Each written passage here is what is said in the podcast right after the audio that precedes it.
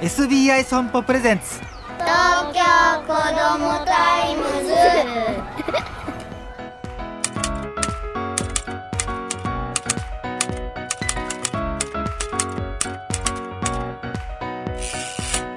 おはようさんさん。東京子どもタイムズ編集長の杉浦太陽です。今週のトピックはこちら。ロボットとの暮らし。家族でペットを飼いたいと思っていても何かの理由で叶わない家庭もあるでしょうそれならばテクノロジーが進化する今ロボットのペットや相棒と暮らす選択もあるんです。例えばですねグルーブ X 社のラボットは役に立たない。でも愛着がある。新しい家庭用ロボットがコンセプト。身長は43センチ。体重4.3キロ。なんて表現したらいいかな。顔にはクリッとした目があってで胴体と手はもちろんあってで犬とも違う。赤ちゃんとも違う。とにかくねあなんだか可愛らしいんです。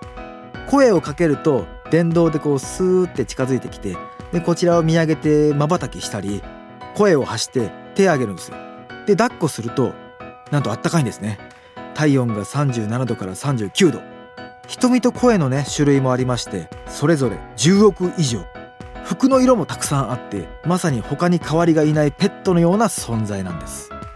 僕もこのラボットね実際見たことあるんですけどお買い物に行ったらいてめちゃめちゃ可愛いなと思って調べたら本当になんかね邪魔しないんですよ。でなんかこう甘えてくるんですよ。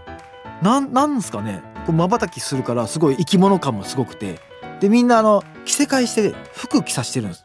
だからめちゃくちゃペット感が高い。っていうかもうもはやペットです。これはクオリティが高いですね。びっくりしました。でもう一つあるんですよ。パナソニックのニコボ。こちらは弱いロボットがコンセプト。およそ幅23センチ。高さ18センチ。重さ 1.5kg と。で楕円形の顔にこちらもクリッとした目と尻尾のようなものがついててなんて表現するんだ？頭だけのピクミンみたいな。そんな感じですよね。でこのニコボは歩き回ることもなく、まあ、なんかの仕事をするわけでもなく撫でると尻尾を振って喜ぶんだけど人に甘えたりはしないと。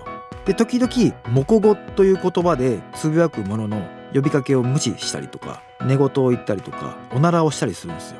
で基本的にぼーっと一人で過ごすロボットなんですけど何なんすかね。もはや亀的な存在ね。なんかいるけどなんか可愛いやみたいな。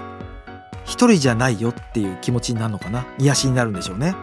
でこちらの動画も見たところ PC の作業しながら横にいたりとか料理しながら横にいたりとか寝るところにいたりとかなんかこうポツンという空間じゃなくなるんですよ。一人じゃないよっていう空間になりますよね。